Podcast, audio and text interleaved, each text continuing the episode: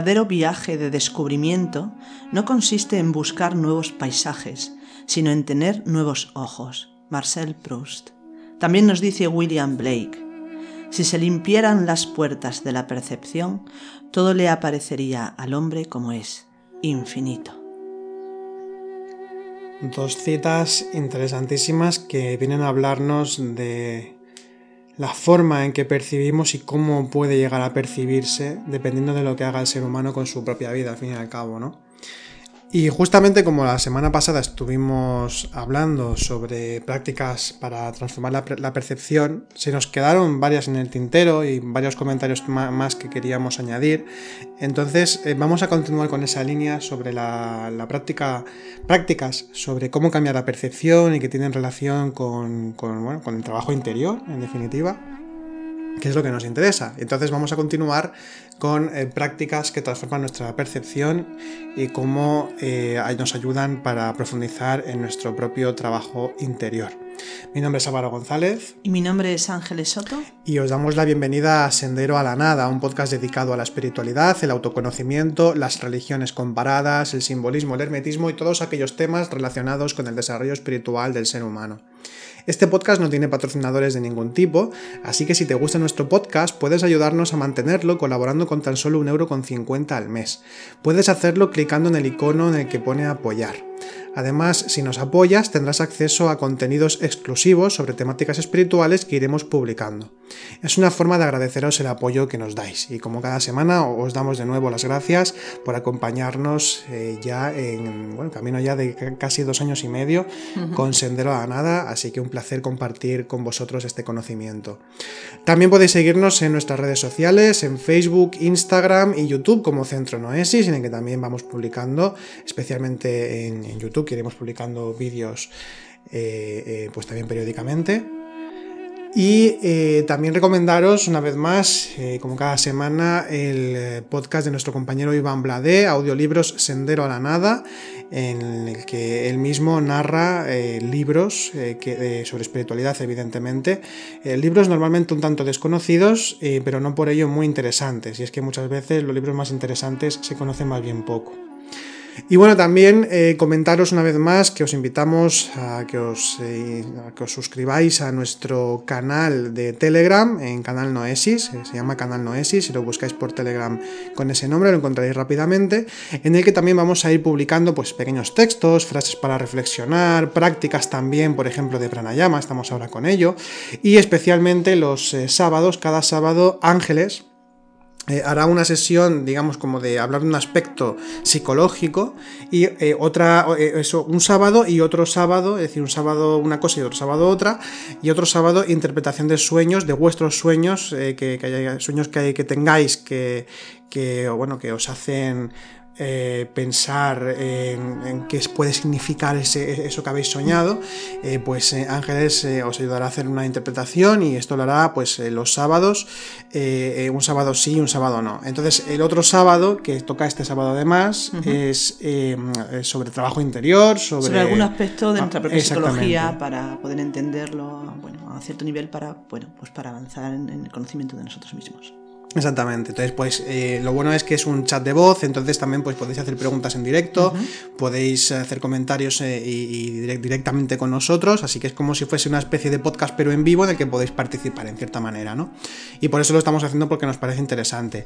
Se hace los sábados a la una del mediodía hora española, eh, para pues si tenéis interés en, participar pues ahí tenéis las fechas, es cada sábado una del mediodía hora española interpretación de sueños un sábado, otro sábado que trabajo con la propia psicología, aspectos de nuestra propia psicología para poder comprenderlos y trabajar con ellos. Y bueno, pues eh, también ya eh, una semana más eh, os, os, invitamos, os, os, anunciamos nuestro inicio de curso de autoconocimiento y espiritualidad que comenzamos el día 14 de junio de 2021, de este, de este año, es un curso que hemos iniciado Eh, y eh, os invitamos a participar si queréis profundizar en los temas que tratamos en los podcasts y en nuestros vídeos también de YouTube y demás.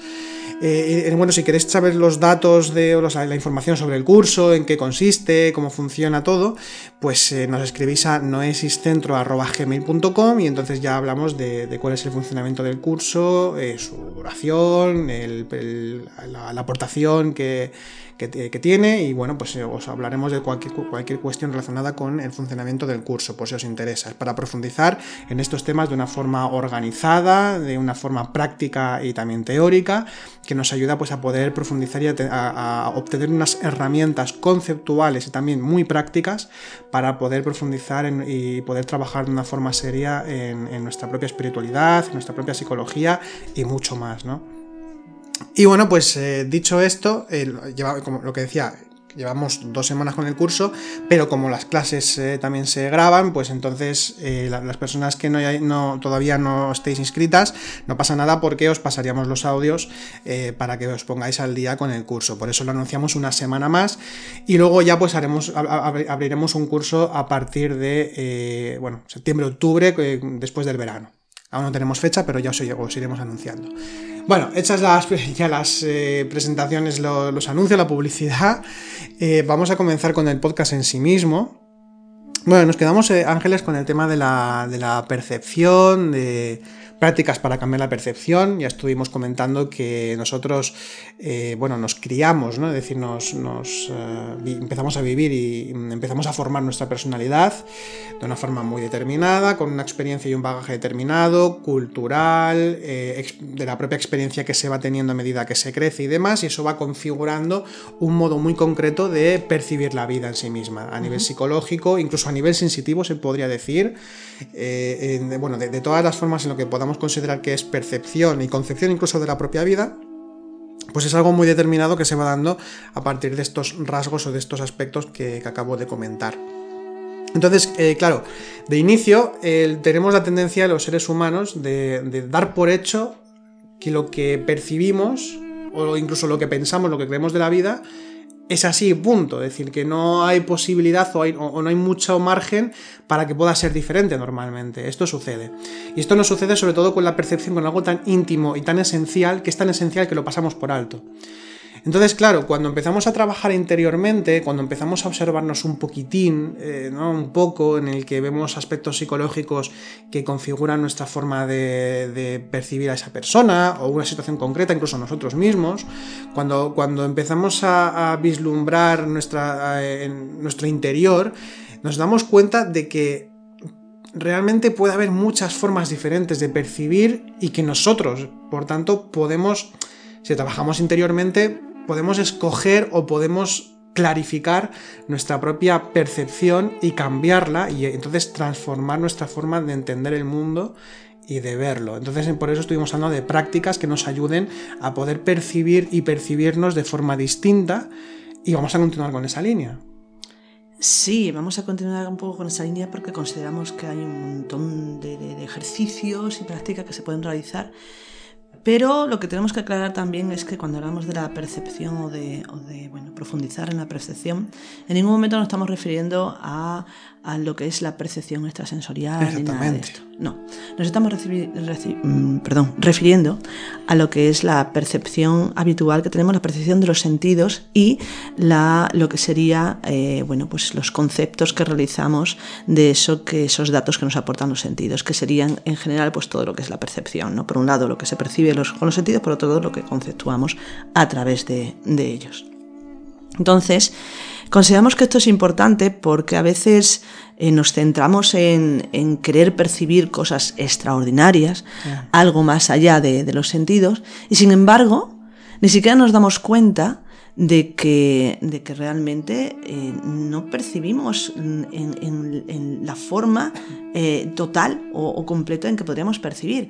Y tampoco nos damos cuenta que no se trata de, activar esas percepciones extrasensoriales, sino de darnos cuenta que quizás eh, no estamos usando adecuadamente nuestra percepción y sobre todo, sobre todo fundamentalmente, eh, no estamos conceptuando adecuadamente las percepciones que estamos recibiendo.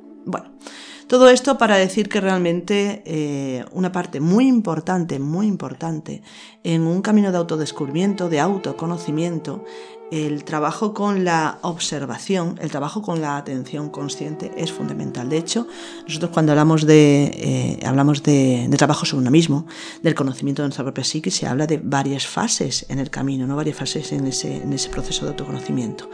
La primera fase es lo que se llama la autoobservación. La segunda fase sería la comprensión. Ah, vale, perdona, perdona. Entonces, esa, esa, primera fase, hay más fases, ya se hablará en otro momento, y ya se han hablado en algún otro podcast. Esa primera fase, además, tiene tres aspectos fundamentales que hay que desarrollar, y esto a veces no se entiende. Y cuando hablamos de autoobservarnos, normalmente hablamos de, bueno, pues observar todos los, procesos que se mueven en nuestro interior, a nivel de pensamientos, a nivel de emociones, a nivel de ciertos movimientos instintivos, motrices, etc. Es decir, la manifestación de las cinco inteligencias y cómo esos egos o esas estructuras psicológicas se van manifestando a través pues eso, de pensamientos, emociones y actos. Esto sería una parte, pero muchas veces no sabemos observar bien eh, perdón, autoobservarnos bien del todo porque nuestra observación no es lo fina ni lo, profunda mm, ni lo, ni lo capaz, vamos a decir así, de allegarse a una percepción sutil. ¿Por qué? Porque estamos acostumbrados en, la vida a, que las percepciones que nos impactan, eh, las impresiones que nos impactan, eh, es, son las intensas las que tienen mucha fuerza. Sonidos fuertes, movimientos rápidos, son, eh, eh, sabores potentes, ¿no? Entonces, esto pensamos, bueno, es genial porque nos hace sentir más. Y aquí es una de las cosas que cuando uno va avanzando en el camino nos damos cuenta que al contrario, que realmente esas intensidades en los sentidos producen una especie de embotamiento en nuestros propios sentidos que implican también no, no, no, no embotamiento en, en, los sentidos en sí, o sea, así sería, pero lo peor de todo, porque en los sentidos, bueno, queda como de alguna manera menos importante, creemos nosotros, ¿no? Lo más importante es que ese embotamiento en la percepción de los sentidos implica a la vez un embotamiento en la comprensión, un embotamiento en la capacidad de ver, en la capacidad de percibir, porque la capacidad de ver y de percibir no está en la cantidad ni la intensidad, sino en el matiz. La riqueza de la percepción está en, los infinitos matices que podemos extraer extraer de toda percepción y gracias a eso extraer también riqueza podemos decir, bueno, pues esto es como, vale, pues muy bien, aprendemos a percibir con mucho más precisión, con más refinamiento, pero ¿de qué nos sirve esto? Pues precisamente para darnos cuenta de que nuestro ego, nuestras estructuras psicológicas y nuestra capacidad de comprender depende fundamentalmente de la visión y la percepción de esos matices. Entonces es muy importante. Entonces, claro, la cuestión es, vale, decimos, vamos a, trabajar sobre nosotros mismos y vamos a empezar a observar, a autoobservarnos. Nosotros hablamos de tres fases en la autoobservación. La primera fase es la atención consciente, que se conoce muy conocida actualmente por el mindfulness o atención plena. Eh, la segunda sería lo que nosotros llamamos, la tradición del autoconocimiento se llama el recuerdo de sí, y la tercera sería la autoobservación propiamente dicho. De estas tres fases hemos hablado ya largamente, tanto en algún podcast, más que uno, como en algún vídeo de YouTube.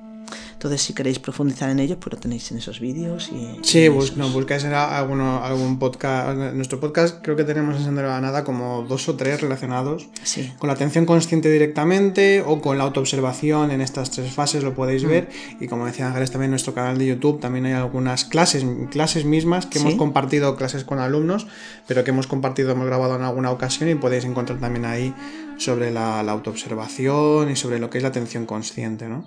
Sí, este tema se repite porque realmente es importantísimo, es la primera herramienta. Si no hay esta herramienta, no podemos avanzar en nuestro camino. Si no atendemos, si no observamos, no es posible la comprensión porque no tendremos nada que comprender. Esto es como, como comentaba eh, William, William James, eh, un psicólogo y filósofo de, de principios del siglo XX, que comentaba que cuando Nosotros tenemos una experiencia, no es la experiencia misma la que determinará el modo en que, en que nosotros vamos a, a configurar nuestra percepción o nuestros conceptos o, nuestra personalidad. Es decir, la, experiencia en sí misma no es, sino que es aquello a lo que ponemos atención de la experiencia. Es decir, en una experiencia, la que sea, en una situación, en una circunstancia, hay miles de datos, muchos datos, muchas formas de, entenderlo, de verlo, de, palparlo, ¿no? Entonces, en el momento en el que eh, nosotros, en nuestra unidad esencial, que es la atención, atendemos a una serie de datos o a otros, eso nos explica, por ejemplo, de por qué eh, dos hermanos que viven una misma situación familiar pueden contar cosas muy diferentes porque lo han vivido de forma muy diferente. ¿Y por qué? Porque dentro de, su propia personalidad, eh, pues entienden eh, o la han entendido de forma diferente. Entonces se han quedado con unos datos o con otros. Por tanto, lo que determina la calidad de una experiencia, lo que determina la calidad de nuestra propia percepción, es la atención. eso, eh, por eso las prácticas que hemos mm, hablado hasta ahora, decir, en el podcast pasado, y vale en esa línea también, ¿no? De, darnos cuenta de eh, que nosotros, entre comillas, podemos jugar con la atención o podemos ubicarla, podemos ubicarla en una parte del cuerpo o en uno de nuestros sentidos, o, bueno, podemos ubicarla de muchas formas, la atención. Por eso existen tantos tipos de prácticas y podemos explicarlas, ¿no? Eh, porque en la atención es como, es como, el, como decía Boris Moraviev justamente, es como el bagaje, el, el margen que tenemos prácticamente de libre albedrío. Es decir, nosotros podemos elegir hacia dónde atendemos. Ese es nuestro margen para poder, esa es, es la llave, el inicio eh, para poder elegir cómo va a ser nuestra vida, que es a lo que atendemos. Hay que entender que cuando hablamos de atención, evidentemente no hablamos de una atención con los ojos o, con simple, o simplemente con la concentración de enfocarnos en una cosa u, otra. Eso es una parte de la atención. Cuando estamos hablando de la atención, casi que estamos hablando de un sinónimo de percepción en este sentido. Que podemos, eh, podemos escoger, podemos elegir eh, cuáles son nuestros propios intereses, poner atención a qué tipo de actividades, a qué tipo de de formas incluso de entender el mundo, la vida, la espiritualidad. Es decir, que en la atención, en la atención misma es donde comienzan nuestras prioridades también. Exactamente, fíjate que también hay un, hay un psicólogo, eh, Gibson, que, decía lo siguiente, una frase que me pareció muy interesante. Bueno, tiene un par de ellas que las voy a comentar. Una de ellas es eh, que la dice que la percepción es pasar del caos sensorial al cosmos sensitivo. Ajá. Y estoy, estoy casi de acuerdo con él, pero yo cambiaría un matiz, ¿no? ¿Cuál? Él, sería, él, dice pasar del caos sensorial, es decir, al caos sensitivo. Yo diría que sería pasar del caos sensorial al cosmos conceptual. Porque eh, quizás nos vamos un poquito más a la visión que tenía no solamente Platón, sino sobre todo Descartes, ¿no? De que realmente la percepción es espiritual. Por lo tanto, sí que lo que nosotros podemos percibir externamente a nivel de los sentidos, en principio, eh, puede ser caótico. Pero somos nosotros internamente los que ordenamos ese caos y todo orden, como sabemos, es un cosmos. Entonces, ese cosmos adquiere un sentido, adquiere un significado. Pero ese significado y ese sentido perceptible, discernible, separador del resto, por lo tanto, enriquecedor en esos matices, que podemos extraer, implicaría ya algo que es conceptual, que tiene que ver con lo que es la, capacidad de la propia inteligencia, pero no la inteligencia eh, eh, intelectual. intelectual, exactamente, no, no la inteligencia intelectual, eh, sino la inteligencia espiritual.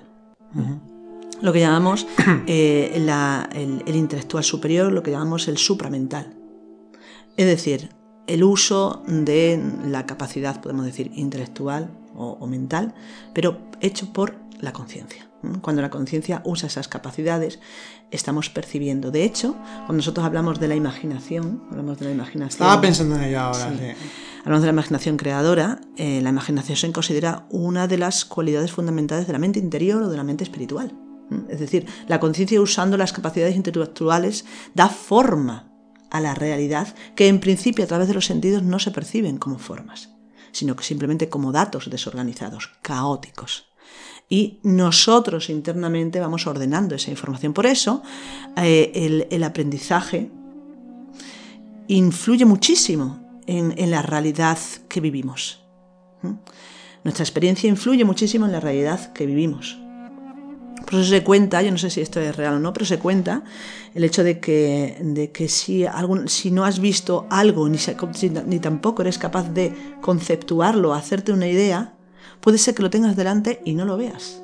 Se cuenta el caso de la mm. llegada de los barcos de Colón o de Hernán Cortés, bueno, de los conquistadores o descubridores a América y que los, los aborígenes del lugar pues no vieron los barcos hasta que no les explicaron que los barcos estaban ahí porque mm, para ellos era impensable, inconceptuable, el que existiera algo tan inmenso que se sostuviera por encima del agua.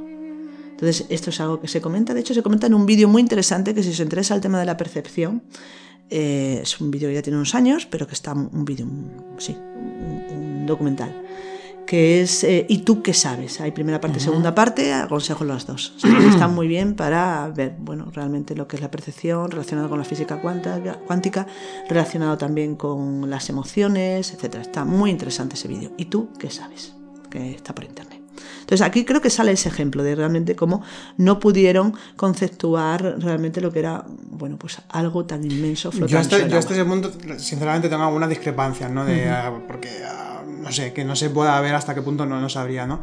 Pero la cosa, bueno, pero sí que es cierto que eh, lo, importante con el tema de la imaginación y de la percepción es lo que tú decías, ¿no? El, orden conceptual, el, orden imaginal, el, orden de significado también, ¿no? que, es lo que da el concepto, significado.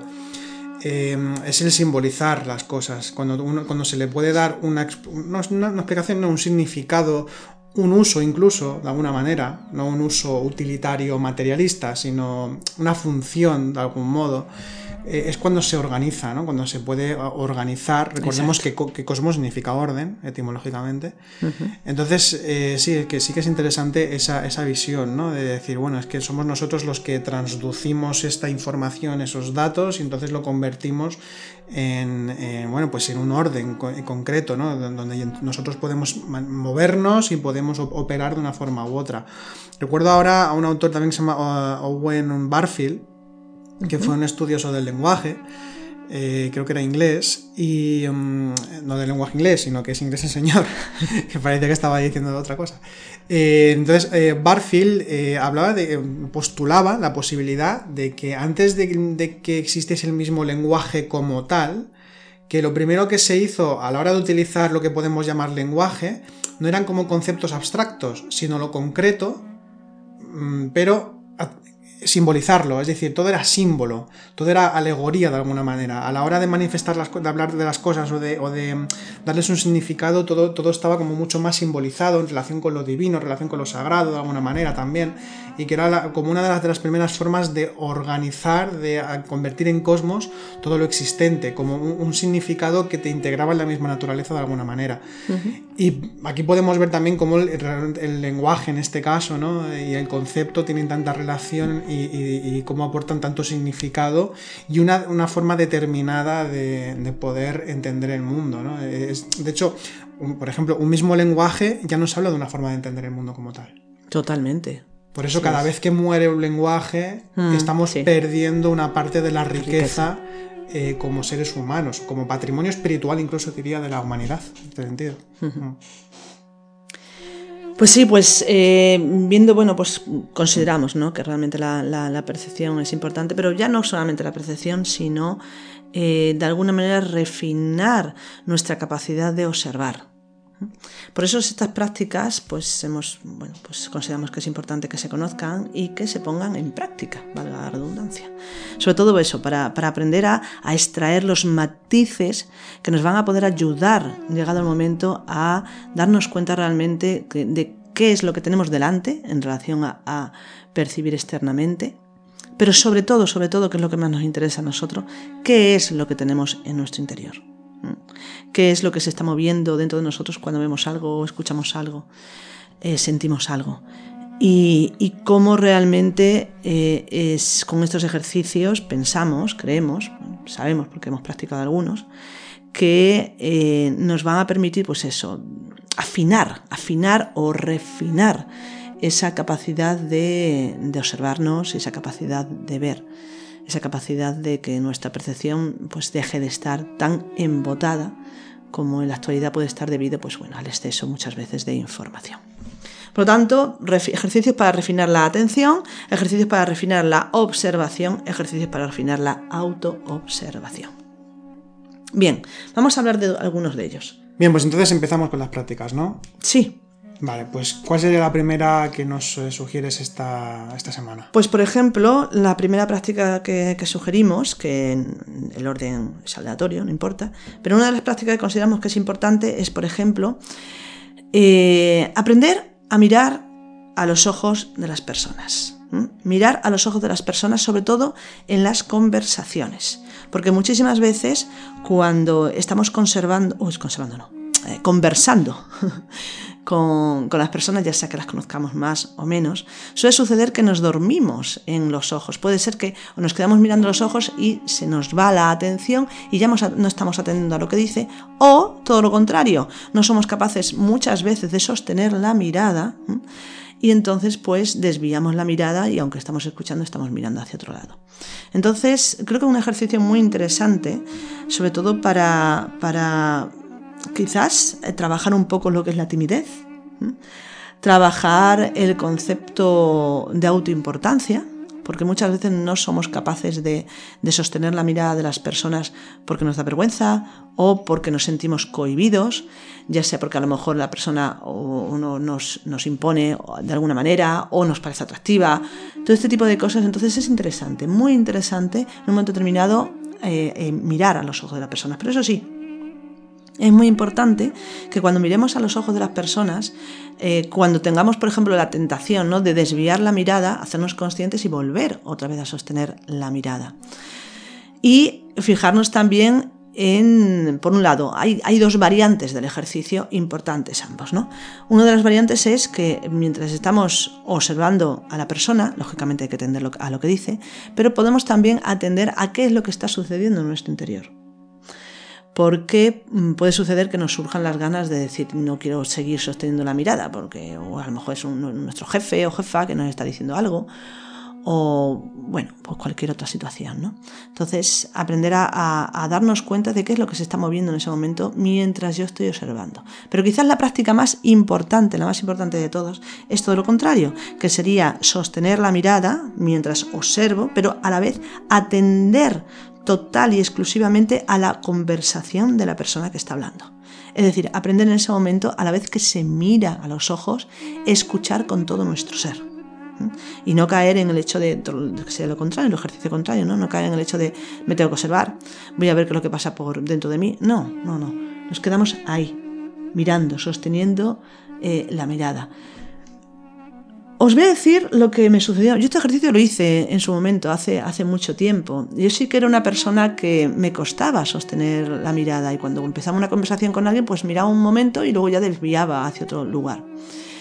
Esto ahora es raro que lo haga, a a lo mejor sí, pero sin darme cuenta, pero bueno, que no me cuesta.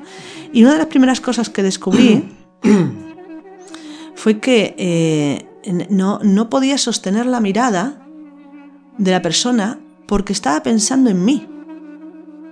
Estaba pensando en, tendré algo en la cara. Eh, sí, sí, esta era mi, mi, obsesión, ¿no? Me estaba viendo que, tengo los ojos hinchados, o, o, que tengo un granito en la mejilla, o que tengo los dientes torcidos, o cualquier cosa. Y, era increíble, es decir, e, el hecho de estar pensando en mí y en cómo esa persona me, estaba mirando hacía imposible que yo pudiese sostener la mirada. De alguna manera siempre desviaba la, pues eso, la cara hacia otro lugar. Y esto es eh, esa autoimportancia que cada uno se da, ¿no? De decir, cuando una persona, cuando estás hablando con una persona en una conversación, mirar a los ojos simplemente es un acto de respeto. Nada más y nada menos. Y si uno está pensando en lo que el otro pueda estar pensando de uno mismo, no estamos atendiendo a la persona. Entonces es, es, es, un acto que podemos decir de egoísmo, que por cierto caemos muchos sin darnos cuenta. Entonces es interesante probar ¿no? el ejercicio este de decir voy a mirar y voy a sostener la mirada de esta persona intentando realmente atender a lo que está diciendo la persona. Y vamos a ver cómo hay todas esas resistencias que salen en nuestro interior. Porque luego también hay otra cosa con el tema de las conversaciones y que tiene que ver con esto, o sea, tú comentabas desde un ámbito, pero luego está otro ámbito relacionado también con la, la autoimportancia, que es que en lugar de escuchar plenamente a la persona, estamos más pendientes de, de, esperar un momento de silencio, de que termine esa frase para poder decir lo que nosotros queremos decir. Y estamos más pendientes de lo que queremos decir en lugar de estar pendientes, de estar atendiendo a la persona, a lo que está diciendo. Claro. Esto sucede mucho. Sí, muchísimo. Entonces también vale la pena. sí, sí, hablar de este, de este matiz. Eh, pero sobre todo, mm, bueno, aquí quizás lo más, eh, lo, más importante es para no caer en esto que acaba de comentar Álvaro o no caer en todo en, en, lo que he comentado yo también, es, es escuchar, aprender a escuchar con todo el ser. Y los ojos escuchan. Los ojos también escuchan. Cuando los ojos miran sin desviarse, con atención, con dedicación, estamos escuchando con los ojos. Entonces eso, sobre todo sostener la mirada de las personas. Otro ejercicio eh, que tiene que ver también con la mirada, con los ojos, es aprender a mirar a los ojos de las personas, pero ahora en este caso sería en, un caso diferente, es decir, en un entorno global, es decir, en un grupo. Muchas veces pues vamos, eh, salimos en grupo, por ejemplo, los amigos o en la familia, estamos comiendo, estamos así en plan distendido y eh, eh, este ejercicio sería hacer precisamente en esos momentos donde realmente no importa que uno se abstraiga en un momento determinado porque la conversación es insustancial, es decir, es pues de cualquier cosa que no importa si en un momento determinado tú no participas, porque bueno, es una conversación común entre todos, ¿no? Entonces, en ese momento, lo interesante es, eh, eh, aparte de mirar a los ojos de las personas, aprender a escuchar la conversación sin escucharla.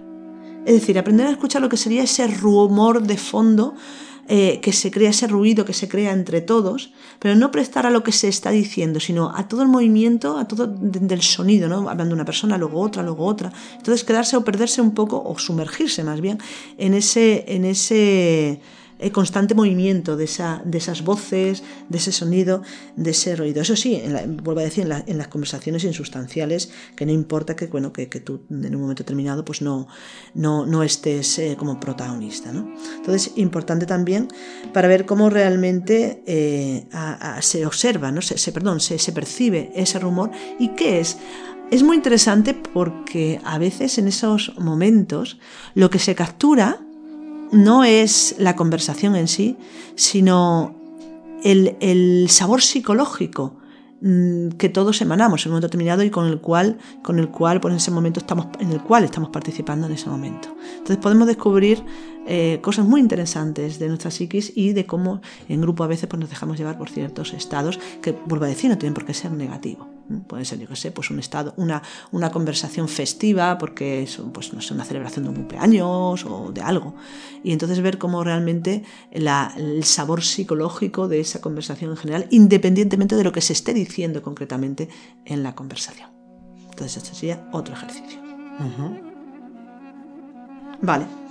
Pues otro ejercicio, pasamos a otro. Sí, sí, sí, pasa. Estuve, diciendo, no sé, no sé si vas a ir en la misma línea o quieres hablar ahora de de otro tipo de, ejercicio. Sí, vamos a pasar a prácticas de meditación concretamente. Ah, prácticas de meditación que trabajan también con la percepción de los sentidos y con esa conceptuación que hacemos de, ello. ¿no? Eh, hay una práctica que es muy conocida, que es la práctica del King Jim, se llama así, que es una de las prácticas eh, más conocidas quizás del Zen, del budismo Zen, que es el King Jim, no sé exactamente la traducción, pero a veces se traduce o se, se le llama también a esta, a esta práctica la práctica del paso del vacío, no el paso al vacío, sino el paso del vacío. Es esta práctica que a veces como un poco también tradicional dentro del Zen, perdón, que es esta que se puede hacer incluso en la calle. Sí, se puede hacer incluso en la calle, se puede hacer en cualquier lugar. Sí, pero, me refiero que en contexto del Zen, como que se, que, se camina. Exactamente. El, monje Zen hace la práctica. Es una práctica en movimiento. Vale, vale, pues cuenta, cuenta. Es una práctica de andar. Uno va andando. Ahora, ¿cómo se hace? ¿Hacerlo en la calle? Bueno, uno puede hacerlo en la calle si quiere.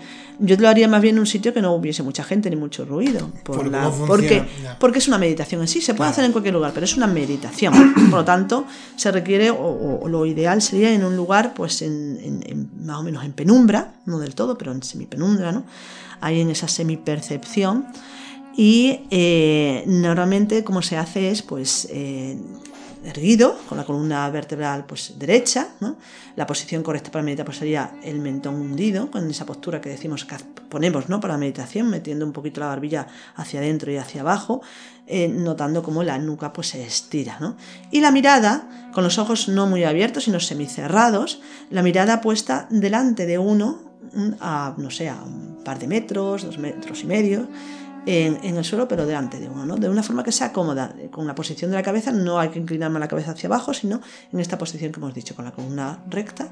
Y eso sí, los brazos eh, pueden estar sueltos o en, el Zen hablan de que los brazos, eh, la posición de los brazos es una posición concreta, que sería, por ejemplo, pues eh, colocar, por ejemplo, en la, mano derecha, perdón, en la mano izquierda, el pulgar de la mano izquierda encerrado en el puño y esta, mano se coloca de canto en el plexo solar y la mano derecha eh, recubre eh, el puño izquierdo. Y entonces de esta manera pues los hombros caen hacia abajo, los antebrazos quedan horizontal al suelo y esta sería la posición. Pero vamos, que yo esta práctica la he hecho también con los brazos normal, como si fuera andando normal. Pero si se quiere hacer de esta manera es como más, más ortodoxo dentro de lo que sería pues, el zen. Sí. Bien, entonces, eh, se trata de que vamos a ir dando pasos con la inspiración y la expiración. Cada vez que expiramos, movemos un poco un pie. Y eh, mientras estamos en ese, en ese, bueno, asentando el pie, pues eh, inspiramos. Y cada vez que volvemos a, expirar, volvemos otra vez a mover otro pie.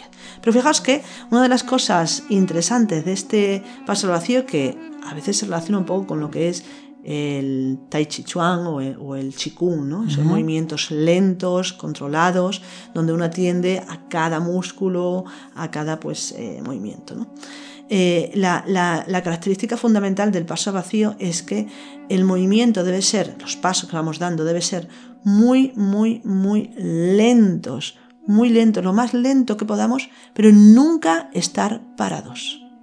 Entonces es siempre estar en movimiento, pero no estar parados nunca. Entonces, de alguna manera, toda nuestra atención se posa en el tacto, se posa en, percibir fundamentalmente el cuerpo, ¿no? percibir el movimiento de las piernas, percibir el movimiento de las manos, de los brazos si las movemos, percibir eh, la, sensación que tenemos al apoyar eh, los dedos de los pies, la planta y el talón del pie al moverse, etc. Entonces es atender totalmente a ese movimiento instalado quietamente, instalado serenamente en ese instante, en el instante.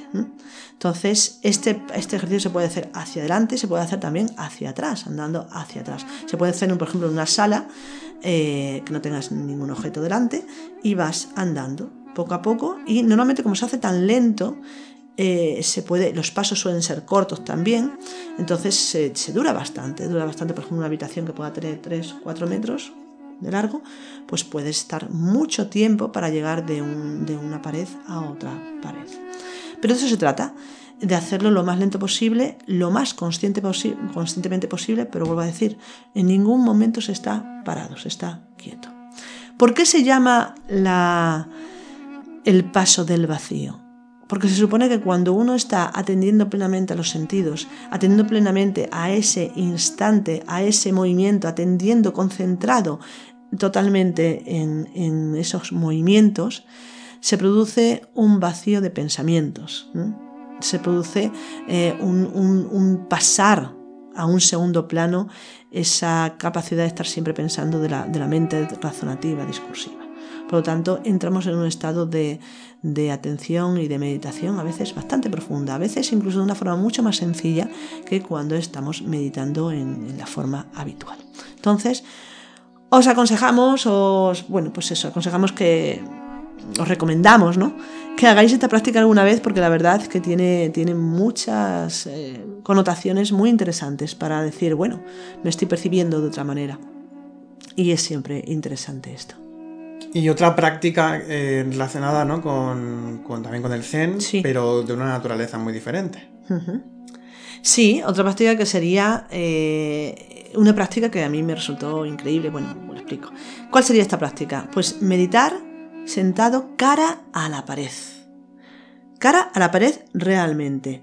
Muy cerca de la pared, lo más cerca que se pueda. Esto, eh, bueno, mi experiencia con esta práctica fue, fue bastante increíble también.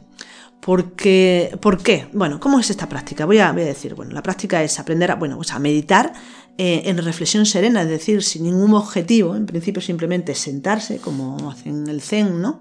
Sentarse simplemente y estar ahí plenamente, pero en este caso de cara a la pared y eso sí, con los ojos semiabiertos, entreabiertos, no con los ojos cerrados. Entonces, eh, fijada toda esa, percepción visual ¿no? en la semipenumbra también, en un punto concreto en la pared enfrente de ti. que sería pues un punto un poquito pues la posición de la de estamos sentados con la columna vertebral erguida y eh, la, posición de la, cabeza ¿no? es un poco inclinada hacia adelante, la barbilla metida un poco hacia adentro y hacia abajo, con la nuca estirada, como decimos, y entonces pues los ojos semicerrados, entonces nuestra visión va a caer perpendicular, ¿no? Hacia un poco hacia abajo, no, no, no, no, no recto, sino un poco hacia abajo. Entonces, en ese punto el que percibamos de la pared, vuelvo a decir, lo más cerca posible. Y simplemente estar ahí, Estar ahí, dejar transcurrir la meditación en esa reflexión serena, en esa atención consciente, en ese ubicarse plenamente en el presente, sin forzar nada, sin forzar la temática y sin que, bueno, que la práctica proceda de por sí. Eso sí, sin dejarnos llevar por la fantasía, simplemente estar ahí, presente. Bien, yo puedo decir lo que a mí me sucedió con esta práctica, que fue increíble porque eh, Normalmente cuando nos ponemos a, meditar, sobre todo si meditamos en una, en una, meditación de este tipo, que es, no es una meditación dirigida, sino es una meditación de reflexión serena, es decir, donde uno no lleva ningún objetivo en la meditación, ni pretende comprender nada, ni pretende observar nada, sino simplemente estar ahí en el presente, que es plena aceptación, plena observación, podemos decir también, pero que no hay ningún objetivo. Entonces es muy habitual que nuestra mente se nos vaya a 50.000 sitios y que empiece a aparecer un pensamiento tras otro, otro tras otro, constantemente es como un tren de pensamientos. ¿no? A veces incluso el ejercicio de, de, hacer esa meditación y darte cuenta de que a lo mejor has estado un cuarto de hora y ha habido un montón de pensamientos y en un momento determinado hacerte consciente de ese pensamiento y decir, ¿cómo he llegado a pensar en esto? ¿Cómo es posible que esté pensando, pues, pues no sé, en, ah, los, los, juguetes eh, de, estos de, yo qué sé, pues la, goma esta flácida, que eh, Blandy Blue, que se llamaba. Ah, Blandy Blue, sí. ¿Cómo es posible que en una meditación, al cabo de un cuarto de hora de estar meditando, intentando estar en estado presente, de repente me, me, me, me pesque a mí misma pensando en esto? Y dices, pero ¿cómo he llegado a esto? Entonces, hacer el ejercicio hacia atrás es interesante. No es esta práctica que estoy diciendo, pero bueno, me he acordado y esto también es interesante. Decir, bueno, estoy pensando en Brandy Blue. ¿Cómo he llegado a pensar en Brandy Blue? Ah, vale, sí. He pensado en esto por esto. Y como he pensado en esto por esto otro. Y ir haciendo el recorrido hacia atrás también es interesante. Pero bueno, más interesante es esta práctica que estoy diciendo, ¿no? Mm, nos sentamos, como he dicho, cuando hacemos una práctica normalmente, de estar así sentados, sin, ningún objetivo aparentemente, pues nos dejamos llevar por nuestra fantasía, nuestra mente se, dispara y surgen muchos pensamientos. ¿Cuál fue mi sorpresa? La primera vez que practiqué eh, esta, esta meditación me puse frente a la pared y de repente, claro, estás con los ojos semiabiertos, estás percibiendo la pared y de repente me di cuenta de que mis pensamientos no podían ir más allá de la pared. Esto fue una de las veces que me di cuenta de que realmente los pensamientos y la mente, la forma en que pensamos, está dirigida, muy, muy dirigido por nuestros ojos, Nuestros ojos miran hacia adelante, se proyectan hacia la lejanía. Y eso es lo mismo que hacemos con nuestros pensamientos. Sin embargo, en ese momento, cuando yo me puse una pared delante de mis narices para meditar, de repente me di cuenta de que los pensamientos se paraban, no iban más allá. Era, era casi incapaz de que surgiera ningún pensamiento. Y me ubiqué, pero de una forma súper fácil, en ese instante, en esa presencia, sin los pensamientos habituales, sin la fantasía habitual. Entonces, os aconsejamos también, os recomendamos que hagáis por lo menos el experimento de esta práctica porque es increíble si alguna vez no lo habéis hecho. Si practicáis el Zen, pues ya sabéis que seguramente lo habéis hecho más de una vez, ya sabéis realmente los resultados que tiene, sobre todo al principio. Luego más adelante, eh, nuestros pensamientos, nuestra mente tiene mucha resistencia, entonces es capaz de saltarse la pared. no, por supuesto, por supuesto. Pero al inicio... Recovecos. Exactamente, pero al inicio puede resultar impactante. A mí, de hecho, pues me resultó y fue pues muy muy revelador y muy reconfortante a la vez. Y bueno, estas son dos prácticas del Zen, el Kinjin eh, en, movimiento muy lento, pero es una práctica de movimiento eh, para apercibirnos de forma diferente y percibir de forma distinta. Y eh, otra práctica que es la de sentarnos y encontrarnos con la muralla que, que, frena la expansión de los pensamientos, que también nos permite, por tanto, de alguna forma el interiorizar mucho más y el, el frenar el, el flujo o frenarlo o hacer que suene menos el flujo de pensamientos y que nos ubiquemos en otra parte de nuestra propia naturaleza interior, ¿no?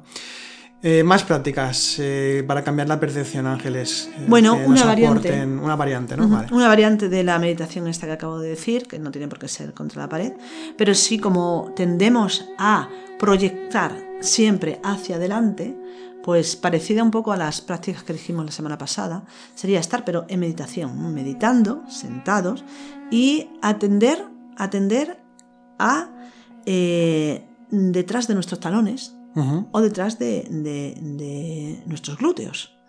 Es decir, si estamos sentados en loto, estamos sentados en una, una silla, que nuestra atención parta de la parte de atrás, de nuestra espalda.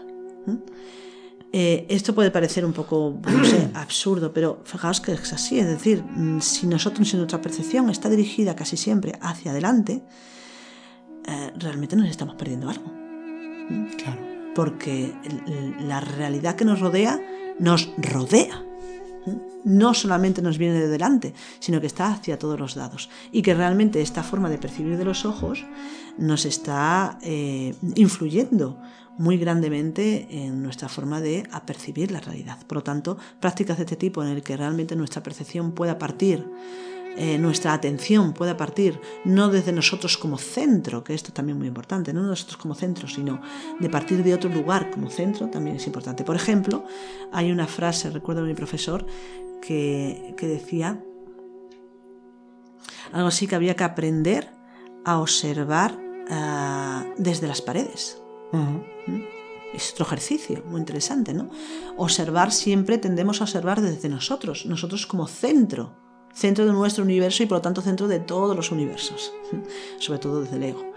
Entonces, eh, eh, a veces es interesante ubicarse en esa posición de decir, yo no soy el centro, no somos el centro de nada, ni siquiera somos quizás el centro de la percepción. ¿Cómo sabemos que lo somos si no hemos percibido de otra manera? Entonces, aprender a percibir desde las paredes sería muy interesante. Ahora, aún así, esta sería esa primera, esa primera parte de esa frase, porque la segunda parte, quizás más interesante, es porque, claro, si decimos aprender a percibir desde las paredes, aunque fijemos la percepción en la pared, que no somos nosotros, seguimos mm, fijando la percepción en nosotros, pues somos nosotros los que percibimos desde las paredes.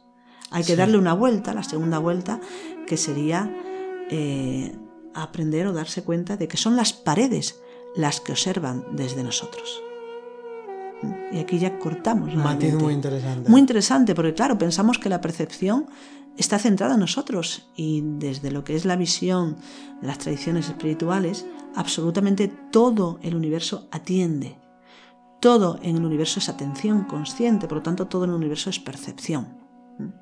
Por lo tanto, fijar que si nosotros podemos utilizar algo como una pared, por ejemplo, para decir yo puedo percibir desde esa pared, ¿qué implica eso? ¿Por qué no puedo hacer lo mismo, la, pared lo mismo conmigo? y por lo tanto dejamos de ser el centro, tanto mm, como punto de atención, como tanto dejamos de ser centro también como origen de la percepción. Y aquí entramos en esa capacidad de que todo, absolutamente todo el universo son ojos. Todo el universo es un gran ojo, podemos decir, una gran... Que se observa a sí mismo. Esto es alguna, es alguna de las eh, bueno, teorías, mm, o teorías, bueno, o, ciertas formas eh, simbólicas o alegóricas de, concebir el universo como una U Exacto, sí. Que tiene forma de U, entonces en uno de, en uno de los extremos de la U es un gran ojo que observa el resto de la U, ¿no? el, el, eh, universo. Que se vuelve a sí mismo. sí, el universo que se observa a sí mismo y que regresa a sí mismo. ¿no? Incluso podríamos decir que tiene esta forma de O eh, si cerramos el círculo ya directamente. ¿no? Lo que sería forma de, del auróboros, ¿no? Es la serpiente que se muerde. Ciertamente, la cola, ciertamente. Bien, Ángeles, y más prácticas que nos ayuden a concebir la propia percepción de forma distinta, el cambiarla. Pues sí, vamos a hablar ahora de, las mm, prácticas o, ejercicios, podemos decir, más que prácticas de meditación, hemos dicho algunas de ellas, vamos a hablar de ejercicios que podemos hacer en cualquier momento durante el día, que no nos requieren mucho tiempo y que, y que nos pueden venir muy bien, sobre todo para eso, para refinar esa atención, esa observación, esa autoobservación. Por ejemplo, un ejercicio muy interesante que se aconseja muchísimo es observar la postura, nuestra postura. Por ejemplo, cómo estamos sentados, en, por ejemplo, en la silla, ¿no? En, en, el trabajo o cuando estamos viendo, por ejemplo, la televisión, en el sofá o en cualquier otro lugar, nuestra postura. No se trata de intentar corregirla, siempre es interesante corregirla para no perjudicarnos, pero sobre todo se trata de observar la postura y mm, porque esa postura está incidiendo en algo y está además manifestando un estado interno, un estado psicológico. Entonces, la postura nos va a dar una información también para ver cómo estamos.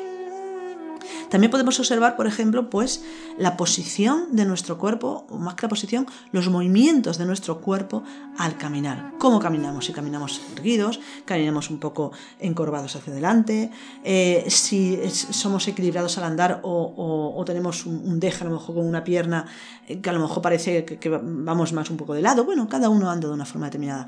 Eh, cómo movemos los brazos, si movemos los brazos acompasadamente con las piernas o, o no. Y todo esto, ¿para qué nos sirve? Bueno, primeramente para corregir nuestra posición, nuestra postura, pero eh, sobre todo porque, vuelvo a decir, toda postura, todo lo que el movimiento eh, denota también eh, una interrelación ¿no? con lo que es los diferentes estados internos. No hay nada separado en el universo y menos en nuestro universo interior. Entonces, todo movimiento va a implicar también estado psicológico y todo estado psicológico va a influir en nuestro movimiento. Entonces, la observación de la postura, pues es un ejercicio también interesante. Otro ejercicio que quizás considero más importante todavía que lo de la postura, que es aprender, por ejemplo, a mirar lo que nunca miramos. Porque el tema de desarrollo de la atención, la atención consciente, pero fijaos que la atención está muy influenciada por el interés. Entonces, si algo nos interesa, entonces atendemos claramente. Si algo no nos interesa, pues dejamos de atender. Y esto a veces es un hándicap, pues es, un, es, un perjudicial, porque quizás en un momento determinado deberíamos atender, atender a algo que simplemente por no conocerlo o no haber atendido no nos damos cuenta de lo importante que es para nuestra existencia. Entonces, el desarrollar una atención desapegada, una atención que no esté relacionada con el interés que le pongamos, es muy importante para realmente desarrollar una atención consciente real y plena. Por ejemplo, ¿a qué, a qué podemos atender? Pues podemos atender, por ejemplo, pues si estamos tranquilamente sentados en casa, pues a la pared observar una pared, simplemente. ¿Qué hay de interesante en esa pared? Pues nada, no hay nada de interesante en esa pared. Pero podemos parar y eh, simplemente pues fijarnos en la pared, y fijarnos a lo mejor en la pintura, ver si a lo mejor hay algún agujero o alguna grieta, eh, en, ver pues, si hay algún ángulo también, etc. Es decir, simplemente observar, sin ningún interés, sin ningún objetivo, simplemente observar, atender por atender, observar por observar. Esto, por ejemplo, lo podemos hacer también, pues no sé, no, hace falta que sea solamente en nuestra casa. Podemos, por ejemplo, si estamos esperando en la cola de algún lugar, ahora que tenemos que hacer tantas colas, ¿no? pues observar, por ejemplo, el suelo. ver lo que hay en el suelo, aunque el suelo a veces es muy interesante porque encontramos cada cosa. En el suelo, según qué tipo de suelo, se dan muchas pareidolias. Y puedes ver. Cierto, cierto. A mí me pasa desde la tontería. En las paredes pero- también, ¿eh? Ah, sí, a mí me pasa desde niño esto, que según qué tipos de, de suelos, Sí. Encontrar como, perdón, como con caras humanas o formas y tal, y debes fantasear con ello, ¿no? Como Sí, sí. abstraerse. Como con las nubes. También, sí, sí. o sea, te- tiramos mucho de pareidolia al ser humano, ¿no? Es cierto, pero bueno, aquí lo interesante sería mm, si podemos percibir alguna pareidolia, pues no darle mucha importancia. Claro, por supuesto. Pasar de ello y ya está. Lo interesante sería simplemente pues quedar observando, pues mm, podemos observar también una pared de la calle. Si estamos, por ejemplo, parados en la cola del bus o en cualquier lugar eh, que tengamos que estar ahí, pues simplemente observar algo. Esto es muy interesante, es una de las cosas que yo mm, intento hacer porque es cierto que estamos muy atrapados por, por intentar siempre tener distracción. Y ahora lo tenemos en el bolsillo, es decir, el- el móvil. Estamos haciendo una cola, por ejemplo, para el médico, para la compra, para lo que sea, y en vez de estar ahí, pues mm, nos ponemos a mirar el móvil, a entretenernos, a, te- a entretener la atención, a llenar mm, la, percepción. Entonces es interesante decir, mm, sobre todo una de las cosas, ¿no? Eh, Actualmente a mí me recuerda mucho que puedo no hacerlo porque veo que todo el mundo lo hace. Entonces cuando veo que todo el mundo lo hace es decir, pues yo no. Y voy a simplemente atender, a estar aquí, a dejar pasar el tiempo y simplemente ser. Simplemente ser, observando, atendiendo. Y sobre todo eso, puedes atender a las personas. Lo que pasa es que atender a las personas implicaría que hay, que atender, aprender a atender sin juzgar, claro. Simplemente ver y nada más. Ver lo que hay y nada más. Pero atender, por ejemplo, pues eso, ¿no? A, un árbol que tienes delante, o, una pared que hay también, el suelo, es decir, cualquier tipo de, estas cosas que en principio no tengan ningún interés. Y podemos realmente descubrir que, que a veces hay cosas muchísimo más interesantes eh, en cosas aparentemente que no tienen en principio nuestro interés que las que sí tienen. Entonces, pues un ejercicio para intentar dejar un poquito de lado el móvil. Lo mismo en casa, también. En casa también podemos hacer otro ejercicio, o incluso fuera también se puede dar, de observar algo que a lo mejor tampoco nos fijamos mucho, pero algo ya concreto, ¿no? Por ejemplo, observar un cuadro, ¿no? Un cuadro que podemos tener en casa, en la pared, delante, y observar, por ejemplo, pues eh, las figuras que aparecen en el cuadro, cómo es el dibujo, los colores, podemos observar eh, también pues la textura del lienzo, la perspectiva, por ejemplo, de ese, de ese cuadro, el material del que está hecho, las formas, y observar también, por ejemplo, por ejemplo, las emociones o los sentimientos que se producen al observar ese cuadro. ¿Mm? Si hacemos esto mucho, nos podemos convertir en, en- en expertos en arte, ¿eh? Ojo, es interesante. Bueno, pero al menos deben tener la, la- bueno, la, la cualidad o desarrollar un poco la cualidad de observación mismamente de lo que es. Sí, y, y es muy interesante lo de, lo, lo de los cuadros, porque Mm. a veces decimos, vale, no tenemos, no tenemos eh, desarrollado la capacidad artística ¿no? para distinguir si un cuadro es bueno o es malo y tal. Y esto es, es cierto que, la gran mayoría de las personas no lo tenemos. Pero a veces hacer este tipo de ejercicios, que yo he hecho también, curiosamente, eh, observar cuadros que dicen, bueno, este cuadro es famoso, este cuadro es bueno, y quedarte observando sin negarlo, pero tampoco, también, tampoco sin aceptarlo, ¿no? Y, decir, ¿qué es lo que a mí me produce este, este cuadro? ¿Me da una perspectiva diferente? ¿No me da? ¿Me permite ahondar en ello? ¿Me abre una, una percepción de mí mismo diferente? ¿Me descubre algo? ¿No me lo descubre? Bueno, esta sería otra variante del ejercicio de mirar el cuadro o mirar, por ejemplo, cualquier obra de arte. Creamos o no, realmente la observación de las obras de arte, eh, las que se consideran realmente obras de arte, eh, nos puede ayudar también a esa, ese refinamiento de la percepción. Y curiosamente, no para volvernos expertos en arte, porque bueno, quien le guste, pues estupendo, pero quien no, pues tampoco hace falta, sino volvernos expertos en descubrir matices de nuestro interior.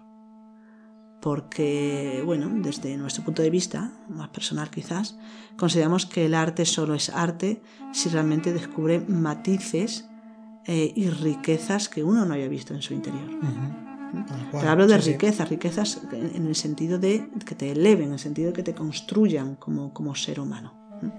No que te impacten para reaccionar negativamente contra ello, porque esto a veces también se entiende el arte de esta manera y bueno, esto es personal, muy personal. Que te impacte emocionalmente, como emocionalmente en el sentido, digamos, de lo que sea ya la, emoción inferior o la emoción más, más simple, más visceral, que simplemente, ay, como que qué increíble, qué tal, pero que no aporta en su contenido, en su significado, que nos lleva a lo que tú comentas, pues eso, que tampoco, bueno, sí, es una consideración muy personal. Es muy personal, sí. Tiene que ver con los gustos también en parte o con lo que nos aporta. Exactamente. Pero bueno, siempre se ha hecho una distinción también tradicionalmente, ¿no? Sí, de lo que es el arte sacro con lo que se puede considerar luego un arte como más moderno, que está enfocado más hacia otros puntos de vista, precisamente. Hacia impactar los sentidos, eh, por ejemplo, ¿no? cuando, bueno, el arte sacro se considera que no debe impactar los sentidos, sino que recrear estados... Eh, del alma, ¿no? recrear estados del espíritu dentro de uno mismo. O cuando se enfoca en, cuestiones pues, sociales, ¿no? que esto ya empieza en el siglo XVI, mm. XVII, por ejemplo, Renacimiento en parte también. sí.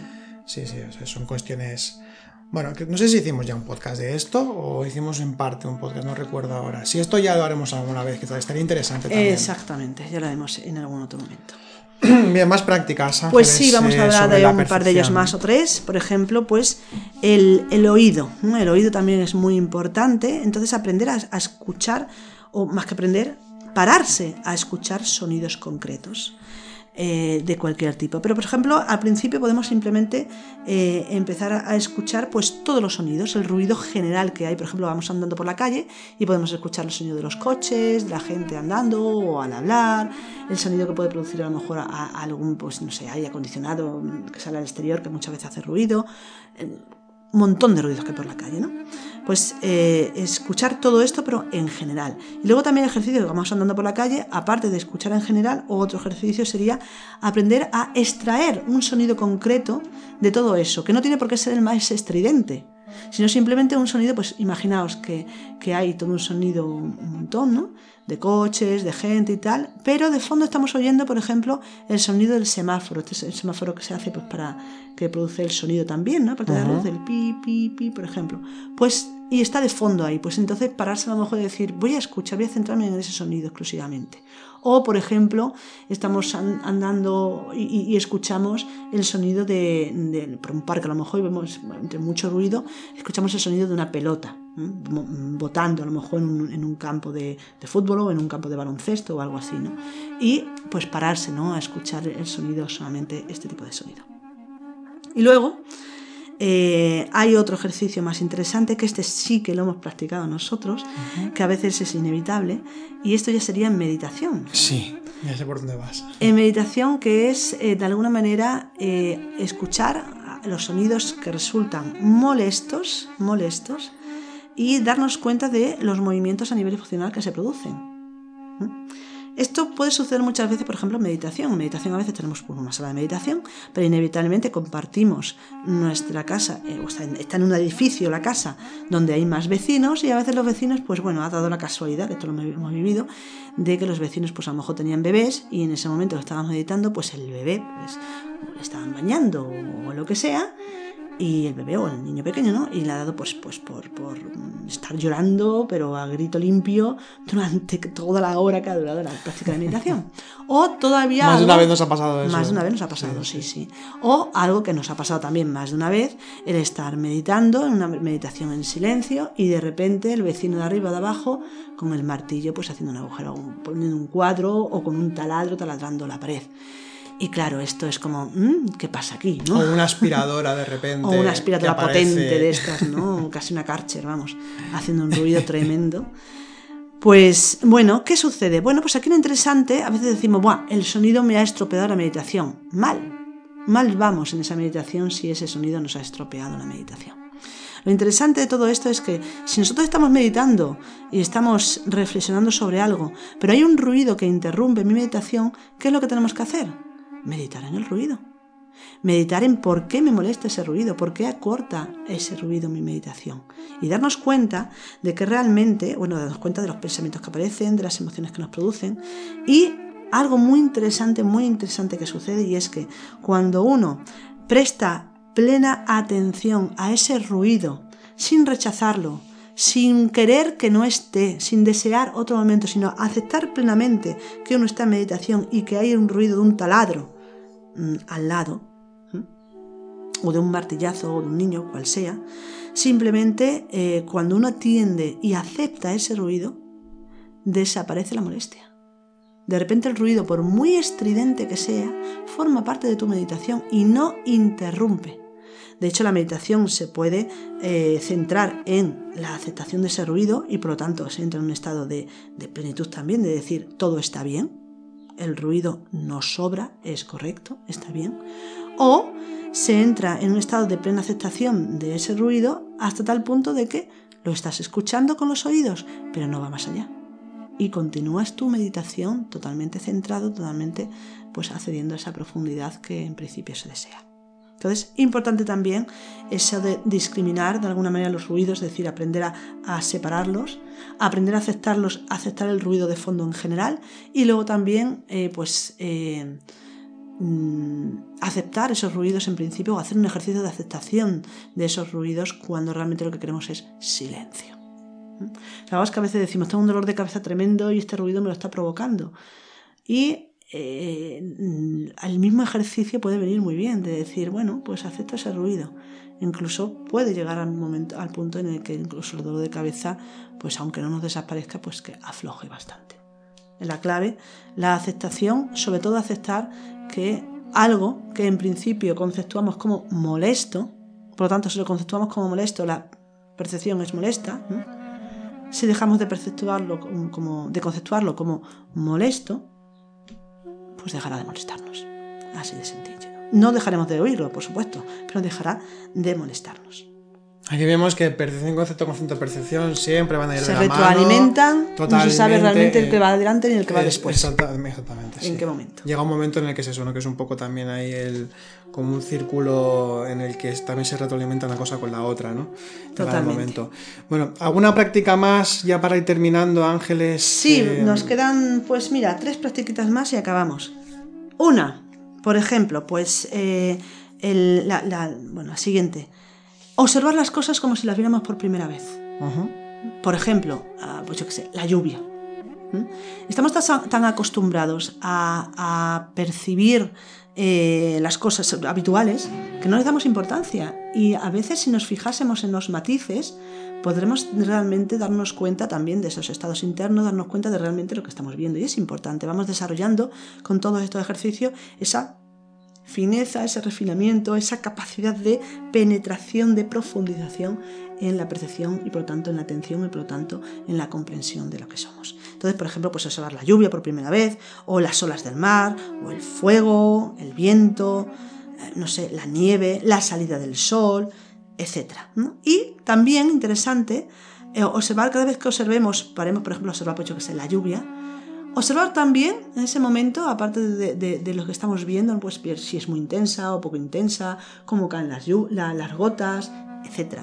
El color que tienen las gotas también, que a veces tienen cierto color, ¿no? Sobre todo las, las que son... Que vienen con barro. exactamente, ahí está, ahí está. Eh, pues aparte de esto, eh, observar nuestro estado interior, ver qué emociones están moviendo o qué pensamientos pueden surgir a raíz de esta observación. Y me refiero no solamente a la lluvia, sino a cualquier otra cosa que damos por hecho y que no sepamos porque está ahí y ya pues no, no atendemos a eso. Entonces, atender a eso como si fuera la primera vez que lo vemos. Y es interesante porque, por ejemplo, eh, esto también, ya, que estábamos también comentando algunos casos personales, por ejemplo, yo de, repente hace unos años atrás eh, le, he cogido como un gran aprecio o, o bueno, como que me, ayuda mucho a, entrar en un estado más consciente, quizá más atento, la lluvia, eh, y antes no era así. Y yo, yo, era de estos que tenía el concepto de lluvia mal tiempo.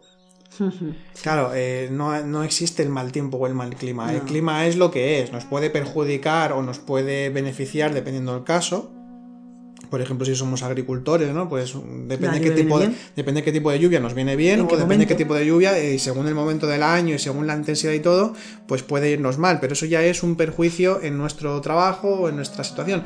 Pero como tal, el fenómeno es un fenómeno neutro prácticamente como todo, como casi todo lo que existe, ¿no? Son, que son, simplemente son lo que son y somos nosotros los que lo catalogamos, los que los, lo conceptuamos, ¿no? Y claro, en el caso del tema de la lluvia, eh, a mí no me gustaba demasiado, no porque me fastidiase el día porque me gusta más el sol o el salir, sinceramente no sé ni la razón prácticamente, quizá porque a lo mejor me ponía como más triste o más melancólico que gente que le pasa esto, pero es que ahora cada vez que hay lluvia yo me alegro. Me gusta el escuchar el sonido y, observarlo, incluso escucharlo y, casi que hay que integrarme con el sonido del caer de la lluvia, el ambiente que, que deja en sí mismo, el olor a ozono. Eh, todo lo que es el ambiente de la lluvia me, gusta, lo disfruto y, me parece como un, momento de belleza.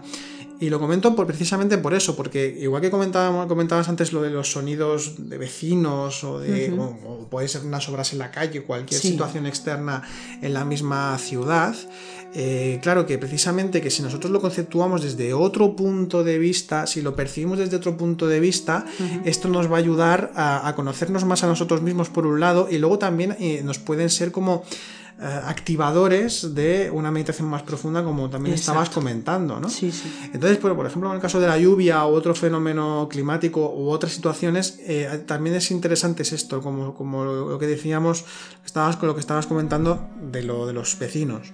Eh, precisamente es eso, ¿no? De que por qué conceptúo yo esto de esta manera. ¿por qué mm. Ya no solo porque me, no me gusta, sino por qué me gusta. Entonces, eh, intentar vivirlo de un punto de vista nuevo, como todas estas prácticas que estás presentando, mm. me parece muy sugerente y una, demostración además eh, empírica, práctica, de cómo nosotros somos capaces de poder cambiar nuestra percepción de las cosas nosotros mismos sin necesidad de que nadie o nada externo nos tenga que hacer cambiar la forma de entender, de percibir y de interactuar con el mundo, sino que todo parte desde nosotros mismos y precisamente aquí vemos que la percepción, la atención, sobre todo atención consciente, va a determinar el grado cualitativo, la modalidad de, eh, en la que nosotros vamos a vivir sencillamente vivir. Y a partir de ahí todo se da de una forma u otra, ¿no? Exactamente, mm. es, realmente es muy importante.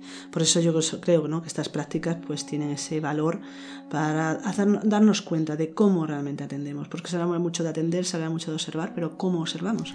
¿Cómo atendemos? Y pasa un poco ¿Qué calidad tiene nuestra atención y nuestra observación? Y además pasa, pasa algo que, que, que tú has comentado también antes, has mencionado el hecho de que cuando hablamos aquí de percepción, o cuando hemos comentado lo de la percepción, igual que la semana pasada, precisamente ya estamos viendo que son prácticas sencillísimas que es únicamente con lo que tenemos en la vida. Es decir, estoy meditando, escucho algo, pues aprovecho ese momento. Exacto. No el buscar la superpercepción, la percepción extrasensorial, lo maravilloso, lo increíble, lo mágico. Eh, lo más eh, elevado, porque todo, todo eso que decimos que es más elevado o más increíble o tal, muchas veces cae en, el, saco de la fantasía, sí. Eh, cae en la huida de la realidad. Y eso no es espiritual. La, espiritualidad está en la realidad inmediata, en el presente inmediato con lo que tenemos y con lo que somos en este momento. Por tanto, buscar esas cosas increíbles que, a veces se buscan eh, nos alejan precisamente de la experiencia real de, lo, espiritual. Y bueno, quería comentarlo precisamente por esto, ¿no? Porque con todas las prácticas que has estado eh, comentando, que has estado explicando, y también con lo que estuvimos comentando la semana pasada, eh, insisto, es en este momento en el que podemos, en este caso, jugar con estas prácticas, de probar diferentes formas de percibir y eh, que en general en todo nuestro camino interior. Es lo inmediato, es lo de ahora, lo que necesitamos para poder trabajar internamente para poder despertar y para poder tener una, una continuidad en el trabajo interior. ¿Continuidad por qué? Porque nosotros eh, nos percibimos en el tiempo, en un continuo del, presente hacia adelante, es como nos percibimos, aquí no vamos a entrar si es cierto o no es cierto, da igual. ¿Cómo nos percibimos? Lo más inmediato, nos percibimos de cara es esta hora y dentro de un minuto es otra hora diferente. Pues eso. Entonces, como nos percibimos de esa forma en una continuidad de segundos y de minutos, pues precisamente también nos podemos, nos percibimos y en el trabajo interior trabajamos, mejor dicho, eh, de minuto en minuto. Y eso significa que, por ejemplo, he puesto un muy buen ejemplo de que si escucho ese bebé llorando o ese vecino con el taladro, si a mí me molesta, ahí ya tengo trabajo interior. Ese es el trabajo, exactamente. Ahí me tengo que poner ahí porque es ese instante. No de ponerme, no, porque yo quería reflexionar sobre el miedo y me está molestando la meditación, eh, me está molestando el vecino, pero yo quería meditar sobre el miedo. Caray, lo que tienes inmediato es por qué me molesta el taladro, ¿no? ¿Por qué tal? Y yo creo que es eso. Eh, quiero comentar todo esto precisamente para darnos cuenta de que es en el instante, que es el, lo inmediato, en donde se encuentra el auténtico trabajo interior. Lo demás es proyección, es deseo, que en parte nos puede ayudar a llegar a algo más serio en el trabajo interior, es decir, en esa cosa de, ah, que yo no quiero esto de mí, o yo quiero ser más virtuoso, o ser más dirigente, o ser más tal. Está muy bien reflexionarlo, trabajarlo porque es necesario, estudiarlo, pero de nuevo, en instante, lo de ahora. ¿Por qué me molesta esto? ¿Por qué la lluvia me hace que entre en, la, melancolía? ¿no? Eh, entonces, trabajar un poco con todo eso eh, es, bueno, el, resumen un poco también de lo que estamos hablando, ¿no? Pero pues es, el instante, es el instante. Algunas prácticas más que has comentado que tenías alguna sí, bueno, un par de ellas más, ya mm, acabamos. Bueno, uno es eh, observar también, por ejemplo, otra práctica sería observar nuestra voz. La voz, la voz es importante también, porque eh, tiene muchos matices diferentes y además eh, las, cambiamos esos matices según las circunstancias que estemos viviendo y también según con las personas con las que estemos hablando. Entonces, fijarnos realmente cómo cambiamos el tono de voz y los matices de la voz, pues por ejemplo, si estamos a lo mejor en el trabajo, seguramente, pues a lo mejor nuestra voz se vuelve más, más grave, más seria, ¿no? Y a lo mejor si estamos de forma, hablando de forma distendida con los amigos, pues se vuelve más aguda, más, más rápida, más, más así, más, más mm, aguda, ¿no? decirlo. Entonces, bueno, observa también un poquito eso. Y por último, vamos a dar un, una, una, un ejercicio, una, una, práctica, realmente es un ejercicio, ¿no? De, de, que consideramos que es muy interesante también que, y que, bueno, a nosotros nos hace gracia un poco que es elegir un lugar ruidoso, realmente ruidoso, para ponernos a leer un libro. Y después intentar recordar lo que hemos leído. Entonces es un ejercicio de escucha, pero a la vez de eh, visión y a la vez de conceptuación y de atención. Y darnos cuenta para medir de alguna manera nuestra atención, qué capacidad tiene, ¿no? de sostener la, atención cuando queremos hacer algo concreto y hay algo que aparentemente nos estorba. De la misma forma que sería meditar, solo que en este caso sería pues eh, leer un libro y luego, luego después de, de, haber leído ese trozo, lo que sea, pues decir, bueno, me he enterado, me he enterado de lo que he leído. Para poder darnos cuenta de si nos hemos enterado, lo interesante sería volver a leer el mismo trozo eh, que hemos leído con el ruido, pero ahora ya en silencio. Y percatarnos de si realmente habíamos percibido todo lo que, lo que leímos o no. Bueno, pues nada más. Estos son, hay, hay muchísimos ejercicios de este tipo, cada uno puede hacer el suyo pero vuelvo a decir, son interesantes, son interesantes para ponerlo en práctica, para desarrollar esa capacidad de atención, de esa atención plena, para desarrollar la capacidad de observar la relación que tenemos con los sentidos y las conceptuaciones que hacemos con esos sentidos y viceversa, cómo los, conceptos están influyendo también en, en nuestros sentidos. Y sobre todo porque el trabajo de autoconocimiento, la práctica fundamental, la herramienta fundamental es la autoobservación. Pero nosotros no podemos autoobservarnos correctamente si nuestra observación es muy pobre. Podemos observar solamente ciertos matices, pero en la medida que nuestra atención consciente, nuestra observación hacia el exterior se afina y se refina, nuestra atención y nuestra observación hacia el interior se afina y se refina también, es decir, se profundiza y podemos extraer los matices necesarios para comprender y avanzar en ese camino de autodescubrimiento o autoconocimiento. Perfecto. Bueno, pues terminamos el podcast de esta semana. Esperamos que os sea lo más útil posible, porque aquí tenéis una buena lista de prácticas y las aunáis con las de la semana pasada. Tenéis un listado inmenso realmente para poder probar, para poder experimentar un poco. Eh, y, esto es importante, ¿no? que podemos decir muchísimas cosas sobre la espiritualidad, sobre la filosofía, sobre las religiones, sobre el símbolo, sobre muchas cosas, eh, pero, pero bueno, esto, esto no, evidentemente nos ayuda, pero también la parte práctica es fundamental, el estar ahí mm. es, es, lo más importante, porque si no todo queda en agua de borraja, entonces no, no vale la pena, por tanto, ¿no? Si, no, si no se hace nada con ello. Así que nada, eh, os, eh, os deseamos que paséis buena semana, esperamos de verdad que os sea muy útil este, este podcast y el anterior también, y nos vemos la semana que viene. Que vaya bien. Hasta la semana que viene. Chao.